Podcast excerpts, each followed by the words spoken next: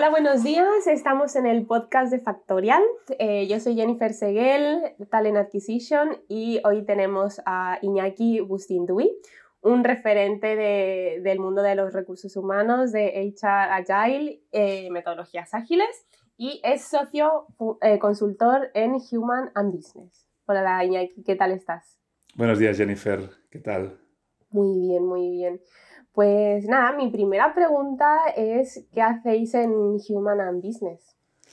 Muy bien, pues eh, bueno, mm, antes de empezar agradecido a Factorial por la invitación. Y por otro lado, pues en relación a lo que es la empresa, es una, un pequeño despacho de consultoría eh, fundado hace 15 años, con lo cual de alguna manera es verdad que iniciamos nuestro periplo eh, con la gestión, vamos a decirlo así, más clásica de los recursos humanos. Eh, atacando un poco cuestiones como gestión del talento, gestión del compromiso y este tipo de cuestiones relacionadas también con habilidades directivas, desarrollo directivo. Es cierto pues, que en los últimos tiempos, eh, y es un poco la cuestión que hoy me, invita digamos, a estar con vosotros, eh, los, tiempos han cambiado y por lo tanto de alguna manera las empresas abordan esta gestión de recursos humanos, de personas, de una manera más transversal, más integral, eh, a través de lo que sería una transformación eh, cultural. Y por lo tanto nosotros también ahí hemos virado un poco esa gestión más clásica a esa, cuestión que los clientes nos piden más de atacar eh, la gestión del cambio de manera integral y luego un poco la pieza clave, yo diría, en cualquier transformación, que son las personas. ¿no? A partir de ahí, digamos, las metodologías eh, Lean, Agile, ¿no? que hoy en día más se utilizan para entender que ante un entorno, vamos a decirlo así, cada vez más volátil, más incierto, se requiere de esta flexibilidad, se requiere, digamos, de este repensar las cosas y por lo tanto atacar estas cuestiones, como también algunas otras colaterales de la pandemia, vamos a decirlo así, como pueden ser eh, cuestiones relacionadas con la productividad, el teletrabajo, eh, la oficina híbrida, que también es una cuestión que está como muy en boga ahora mismo. Es interesante que mm, estas metodologías nacieron un poco de la parte más industrial, ¿no? Y cómo fueron expandiéndose a diferentes áreas y obviamente recursos humanos no, va a ser menos. Eh, explícame un poco sobre estas metodologías, eh, cómo llegaron a recursos humanos y cómo se, se usan actualmente. Perfecto. Bueno, básicamente a mí siempre me gusta hacer un poco un recorrido temporal. Eh, de alguna manera venimos de principios del siglo XX, venimos del Fordismo, ¿no? Eh, esta, esta, industria de economías de escala, donde a mí me gusta siempre significar dos frases eh, que se le atribuyen a Henry Ford, ¿no? como un poco el, el pionero en estas metodologías industriales. La primera relacionada con el cliente, que sería aquella que dice que todo el mundo tendría un coche siempre que fuese negro, ¿no? Por lo tanto, quedaba claro entonces quién mandaba, ¿no? Y la posición que tenía el cliente en todo esto, ¿no? Es verdad que estamos hablando de momentos en los cuales la demanda es muy alta, nadie tiene coches, con lo cual al final, en este caso, el proveedor, ¿no? Eh, el empresario, el fabricante es el que manda. ¿no? Y luego en relación a las personas, que me preguntaba Jennifer, eh, cuando dice Henry Ford que cada vez que pido dos brazos, ¿no? O dos manos, me vienen con una cabeza, ¿no? Eh, claro, mm, nos podemos imaginar que la palabra que tampoco nos gusta, ¿no? Los que nos dedicamos a esta cuestión de recursos humanos, en ese momento tenía toda, digamos, eh, el significado y tenía toda la razón de ser, ¿no? Porque efectivamente las personas eran simplemente una parte del engranaje, digamos, de, de lo que sería la industria, ¿no? Luego pasamos a un segundo entorno, vamos a decirlo así, porque el primer entorno es un entorno más simple, más predecible, más estable. Un entorno un poco que se complica después de la Segunda Guerra Mundial, digamos, ¿no? Y sobre todo cuando entran eh, a colación, digamos, pues por ejemplo, eh, industrias eh, también de automóvil, en este caso de Toyota, en Japón, cuando se dan cuenta que efectivamente eso del coche negro ya no sirve, que los clientes han de estar en el centro, que hay que customizar un poco los vehículos y por lo tanto se trabajan una serie de metodologías que me preguntabas, en este caso el Lean Management, ¿no? que en este caso, bueno, eh, en este caso Japón, digamos, y Toyota le llama el Toyota Production System, ¿no? pero que luego los americanos le acaban llamando el Lean Management. ¿no? Y ahí de alguna manera tenemos ya un primer paso donde se empiezan a cambiar las maneras de proceder y sobre todo las personas eh, realmente tiene un valor importantísimo a la hora de pensar, a la hora de crear, a la hora, digamos, de mejorar el sistema. ¿sí? Y finalmente entramos en un entorno, vamos a decirlo así, más complejo, que es el actual, ¿no? Que otros le denominan el 3.0, ¿no? es decir, hemos hablado de tres estadios, ¿no? el 3.0, que sería este momento actual ¿no? donde la volatilidad, la incertidumbre, ¿no? lo que se ha denominado digamos, el entorno buca, ¿no? y que yo pienso que la pandemia nos ha dado un ejemplo claro de lo que es esto, ¿no? donde se requieren unas metodologías quizá menos estandarizadas como las que propone Lean y sobre todo mucho más flexibles, mucho más adaptables, incluso con la voluntad de ser eh, más rápidos a la hora de eh, casar con las demandas que tenemos por un lado del entorno y por otro lado de los clientes. Por lo tanto, aquí tenemos un poco esa evolución eh, clarísima desde el punto de vista metodológico a la hora de trabajar, pero sobre todo también a la hora, digamos, de poner a las personas en el centro, ¿no? Es decir, al final hablamos mucho del customer centricity, ¿no? Esta, esta, centralidad, digamos, de los clientes, pero sobre todo cuando hablamos de línea agile, vamos virando cada vez más a la centralidad, digamos, del empleado. ¿no? Y por lo tanto, el cliente eh, que ha de tener muy claro el Departamento de Recursos Humanos justamente es eh, el trabajador. ¿no? Y a partir de ahí se desarrollan todas las cuestiones que, se derivan. ¿no? Y en, Human and Business eh, ayudáis a las empresas a poner estas metodologías en funcionamiento, imagino también, ¿no? Efectivamente, bueno, a partir de ahí, pues claro, las aplicaciones en recursos humanos son muy amplias, ¿no? Eh, hay que tener claro dos cosas. ¿eh? A mí me gusta siempre decir que hay que utilizar Agile para recursos humanos y recursos humanos para Agile, ¿no? Es decir, al final hay que ver cómo estas metodologías eh, de trabajo que pueden impactar a cualquier área o departamento de la empresa, pero también evidentemente impactan en lo que sería la gestión de personas, en el Departamento de Recursos Humanos, y luego también entender lo que hablábamos al principio de la transformación cultural. ¿no? Es decir, si tú quieres convertir tu organización en una organización, vamos a decirlo, lean agile, ¿no? una organización más plana, una organización donde se trabaje más por proyectos y por procesos, una organización donde se rompan los silos, una organización que tenga una cultura, eh, digamos, orientada al resultado, orientada, digamos, a la consecución, al alto rendimiento, recursos humanos es pieza clave porque al final recursos humanos se ha de convertir en el motor de cambio. ¿no? Por lo tanto, nuestra actuación está tanto en la parte de la, transformación, de gestión del cambio, de cómo hacer, digamos, que recursos humanos sea un catalizador de todo este proceso y luego, por otro lado, aplicar estas metodologías en las diferentes políticas eh, de recursos humanos, como puede ser la formación, la selección, la retribución, la evaluación del rendimiento, etc. Bueno, yo soy talent acquisition, así que me interesa mucho la parte de selección. Eh, ¿Tienes algún ejemplo eh, práctico que, veamos cómo se puede introducir una de estas metodologías en, los procesos de selección, en, la parte de talent? Sin duda. Eh, de hecho, es uno de los proyectos que más, que más hacemos ¿no? respecto a cómo optimizar y agilizar procesos de selección.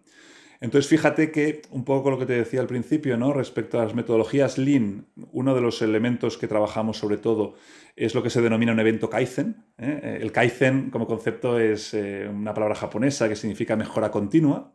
Entonces es una dinámica muy interesante donde ponemos al Departamento de Recursos Humanos o en cualquier caso las personas que se dedican a esa cuestión concreta eh, de la selección para que ellos mismos y ellas mismas reflexionen respecto al proceso.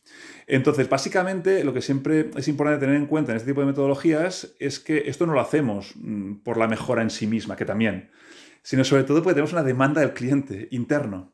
¿Qué nos pasa habitualmente? Y tú, Jennifer, en ese sentido también estarás de acuerdo conmigo, que principalmente nos piden que los candidatos los, eh, digamos, coloquemos, los tengamos, ¿no? Lo antes posible, ¿no? Porque al final para, existe... para ayer. Exacto, ni más ni menos, ¿no? Por lo tanto, desde el punto de vista más lean, ahí tenemos, digamos, una, un foco como muy de intentar reducir lo que se llama el lead time, ¿no? Es decir, cómo podemos reducir el tiempo a la hora de introducir ese candidato como, como empleado en la compañía, ¿no?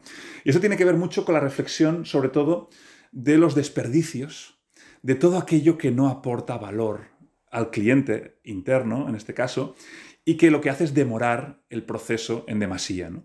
Por lo tanto, ahí tenemos, digamos, una herramienta muy interesante, yo diría previa, incluso vosotros que os dedicáis también a la parte de gestión más eh, informatizada, ¿no? de software. De...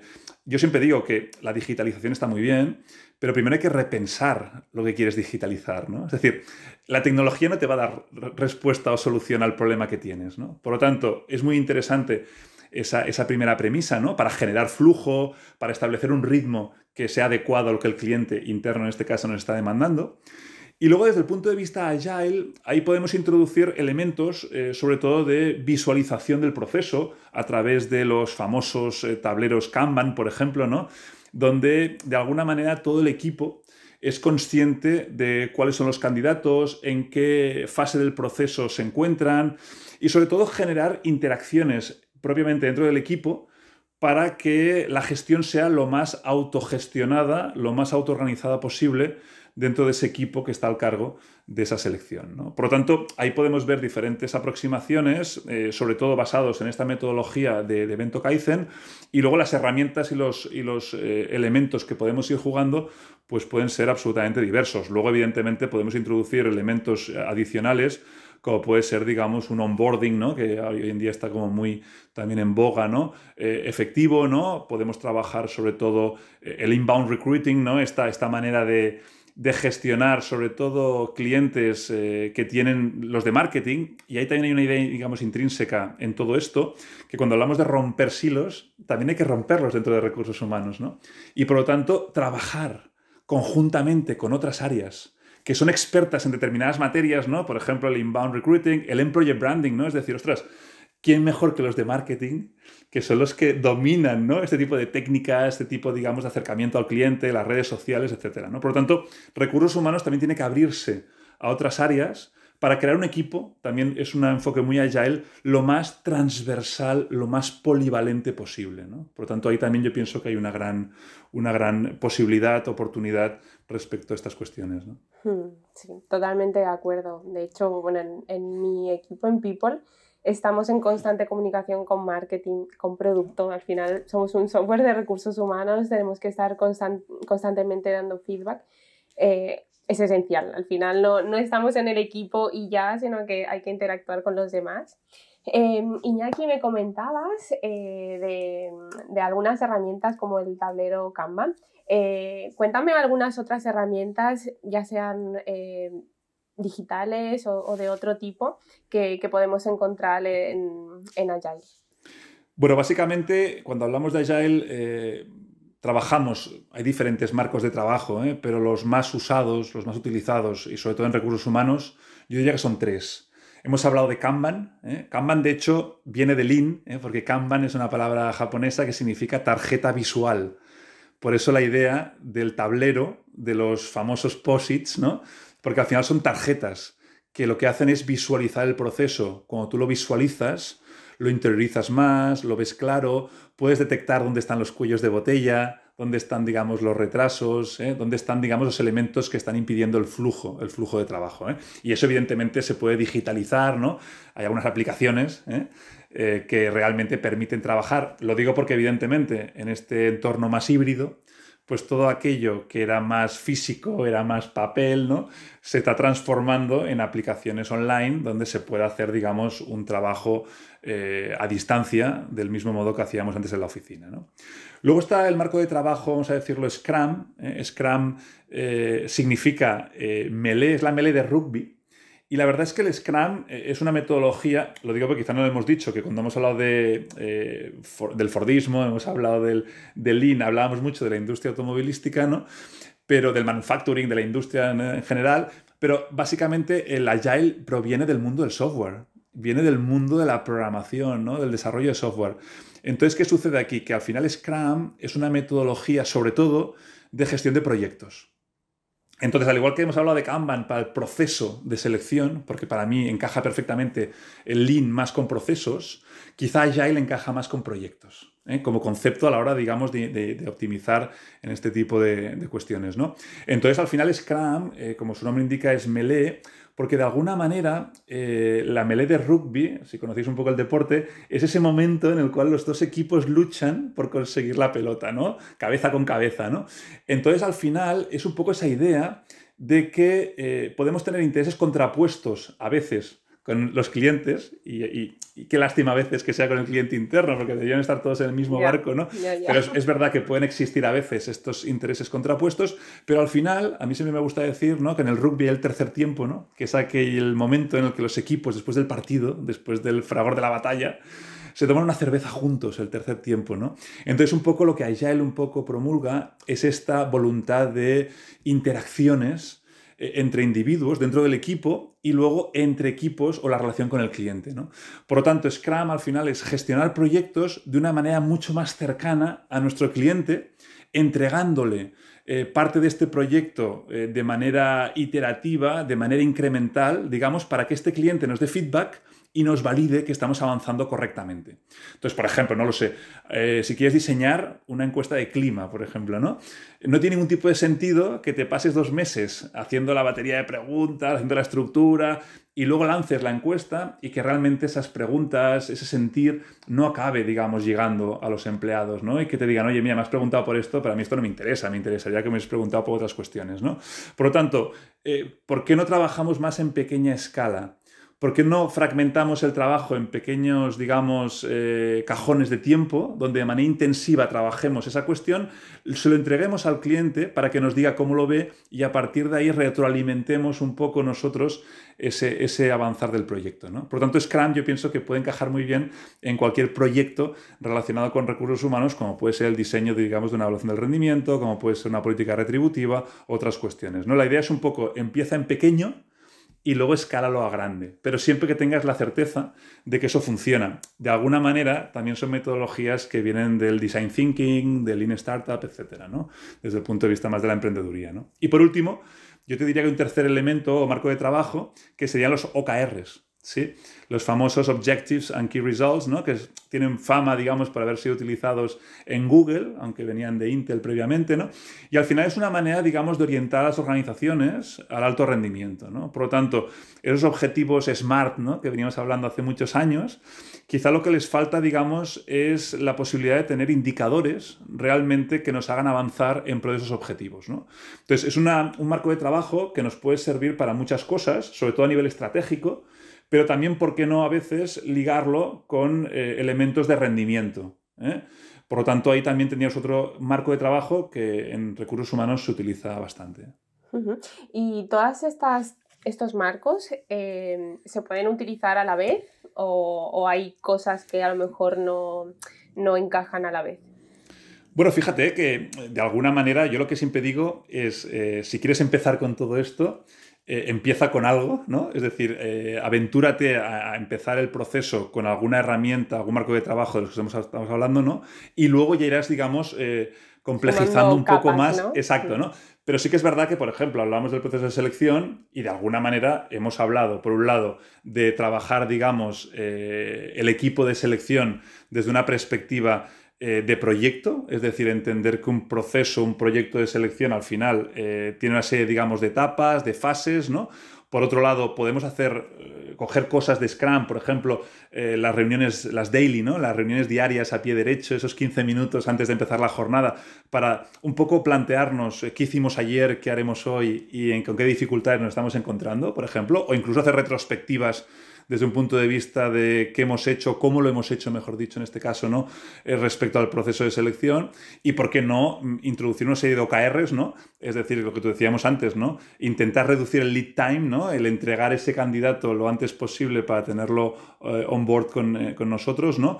Por lo tanto, puede ser un objetivo que tenga una serie de indicadores de rendimiento, ¿no? En definitiva, por ejemplo, podríamos estar hablando de reducir, por ejemplo, no sé, tiempos en la criba curricular o reducir tiempos a la hora de hacer entrevistas o no duplicar determinadas cuestiones dentro del proceso. Por lo tanto, creo que esos tres marcos de trabajo encajan perfectamente en el momento que los quieras poner en marcha en una determinada política de recursos humanos.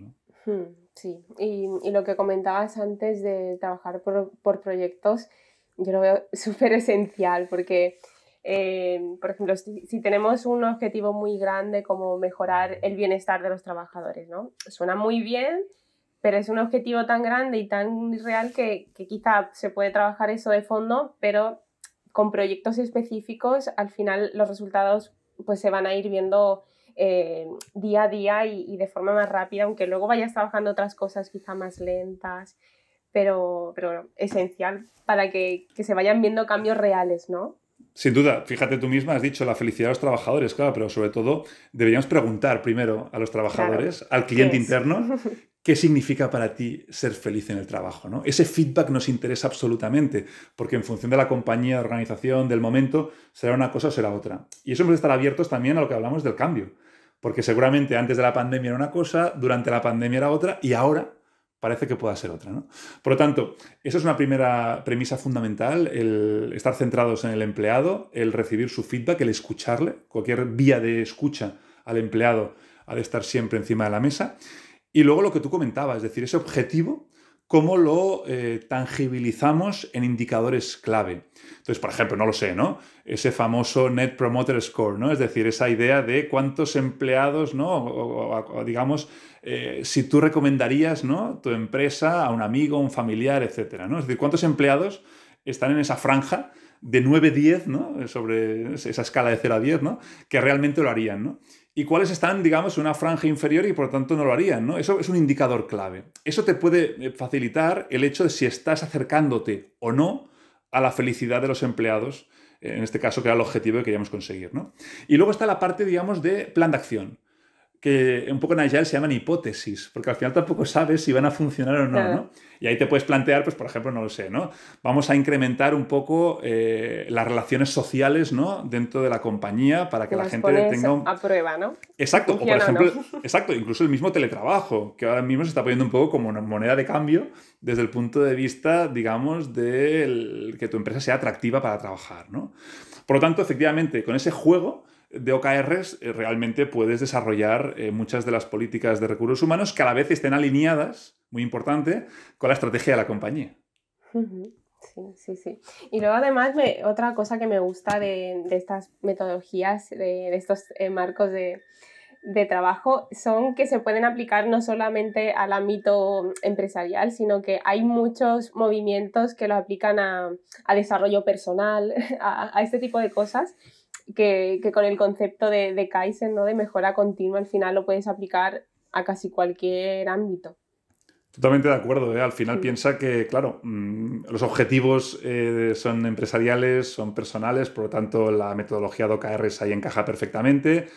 El Scrum yo siempre digo, ¿no? Desde el punto de vista de productividad, eh, estamos hablando del time boxing, ¿no? De, ese famoso eh, método del, pomodoro, ¿no? del tomate, aquel de fragmentar la jornada en pequeñas franjas para tener, digamos, una atención plena en aquello que estás haciendo, ¿no? Scrum al final trabaja con periodos un poco más largos, ¿no? De dos, tres, cuatro semanas, ¿no? Eh, pero al final es la misma idea, ¿no? Trabajar intensivamente con una serie de requisitos de lo que queremos desarrollar durante ese tiempo para luego entregar resultados en forma de valor a nuestro cliente, ¿no? Y, lo que tiene que ver, digamos, con Kanban, pues al final, ¿quién nos ha hecho un Kanban personal, ¿no? de lo que tenemos que hacer, lo que estamos haciendo y lo que tenemos hecho. Esto básicamente en muchas casas, ¿no? En muchas neveras yo he visto, digamos, este movimiento de posits, ¿no? Cosas de casa, personal, del trabajo, social. Claro. Claro, Y luego incluso, fíjate, cuando hablamos de Lean, eh, una metodología bastante conocida se llama las 5 S, ¿no? Pues cuando coges el, libro de, de Marie Kondo, ¿no? De la magia del orden, que es muy famoso, ¿no? Pues al final es la aplicación. Yo soy muy fan. Sí, perfecto. Bueno, pues en este caso es la aplicación de la metodología Lean, en este caso 5S, al ámbito doméstico, al orden, digamos, de la casa, ¿no? Por lo tanto, efectivamente, yo pienso que ahí realmente lo puede aprovechar cualquier... Yo siempre lo digo, es decir, cuando hago formaciones y sesiones, siempre digo, oye, te lo puedes aplicar primero a ti mismo. Con lo cual, si no tienes mayor voluntad de escalarlo, ahí te puedes quedar y te puede ser muy útil. Dos, lo puedes aplicar a tu área, a tu departamento, digamos, recursos humanos u otras áreas, digamos, de la empresa. O, finalmente, ya estamos hablando, digamos, de gente que tiene eh, pues, responsabilidad de la cúpula directiva para una transformación, ¿no? Porque al final todo esto, fíjate que estamos hablando de cosas estamos pasando un poco de puntillas, pero claro, eh, lo que supone trabajar eh, en Scrum, con Kanban, etcétera, eh, requiere una cultura. ¿Una cultura de qué? Pues una cultura de trabajo en equipo. Una cultura del liderazgo, un liderazgo sobre todo mucho más de servicio y menos impositivo, menos de control, ¿no? Estamos hablando de transparencia, estamos hablando de comunicación relacional, ¿no? Estamos hablando de muchas cosas que también es verdad que algunas organizaciones quizá no están del todo preparadas para ello. Por lo tanto, un poco lo mismo, es decir, más que el marco de trabajo, más que la metodología, también repensemos eh, la cultura de la empresa si estamos o no orientados a este tipo de cuestiones o a esta evolución que hemos hecho del 1.0 al 2.0 y al 3.0. ¿no? Claro, aplicar metodologías de 3.0 con culturas de 1.0, realmente ahí, digamos, la cosa no acaba de funcionar. Ya, ya. La, cultura, otro gran tema que en otro episodio tocaremos. Claro, eh, bueno, Iñaki, ya me queda una última pregunta que hacerte. Y, sería, eh, ¿cómo aprendes tú? ¿Cómo, ¿En qué cosas te inspiras? ¿Lees alguna revista, libros, podcast? Cuéntame. Pues sí, en este caso es evidente, ¿no? Por aquí detrás tenemos un poco una muestra de, lo, que sí, yo, veo. de lo que Aunque yo dudaba, como a, veces están estos fondos de. Sí, es verdad, es verdad. No sabía. Este, este, este, es real. Este es real, ¿no? Sí, sí, es mi biblioteca. Eh, la verdad es que, evidentemente yo pienso que hoy en día, la verdad es que es una suerte, ¿no? Yo pienso que este podcast también puede iluminar, puede inspirar a gente, ¿no? Que está, digamos, trabajando estas cuestiones, ¿no? Eh, también es muy de la filosofía Agile, ¿no? El compartir, ¿no? El intentar, pues, eh, trabajar en voz alta, ¿no? Y un poco compartir experiencias, ¿no? Poner encima de la mesa lo que cada uno está haciendo, lo que le funciona, lo que no, ¿no? Y por lo tanto, efectivamente, pues más allá de los libros, existen absolutamente, eh, pues, diferentes, eh, digamos, materiales, ya sean podcasts, ya sean las redes sociales, ¿no? De gente que realmente sabe mucho al respecto, formaciones específicas también que son muy interesantes asistir, ¿no? Y, por último, yo te diría que es la experiencia del día a día. Una cosa también que me gustaría dejar, digamos, como consejos, si lo puedo decir así, ¿no? A las personas que están empezando, es que tampoco crean eh, que aplicar determinados modelos eh, serán exitosos porque han funcionado en otras industrias o en otras empresas, ¿no? Se pone siempre el ejemplo del famoso modelo Spotify, ¿no? Como el modelo, digamos, de estructura organizativa de las tribus, ¿no? Etcétera, etcétera. Claro, al final... Eh, poner, digamos, o intentar encajar eso en una organización que no tiene esa cultura, que no tiene, digamos, esas raíces, que no se dedica, digamos, a esa, esa, esa música, digamos, online, ¿no? Pues al final, digamos, es creer, digamos, en un, en un, en un error, digamos, de, principio, ¿no? Entonces yo te diría que también la propia experiencia con los clientes también te hace aprender muchísimo porque en función del cliente, del, de la industria en la que estés, digamos, intentando implementar estas cuestiones, pues ya sea como Lean Master o como Agile Coach, pues la verdad es que realmente, yo siempre digo que las formaciones te llevas mucho más de lo que realmente tú enseñas, ¿no? Por lo tanto, es un poco el, bagaje, digamos, de la experiencia es lo que te hace, es lo que te hace, digamos, aprender. Sin duda. Pues nada, Iñaki, solamente agradecerte este ratito que, que nos has dedicado, que hemos aprendido mucho, así que muchas gracias. Perfecto, Jennifer, un placer y para cuando queráis. Muy bien. Hasta luego. Adiós.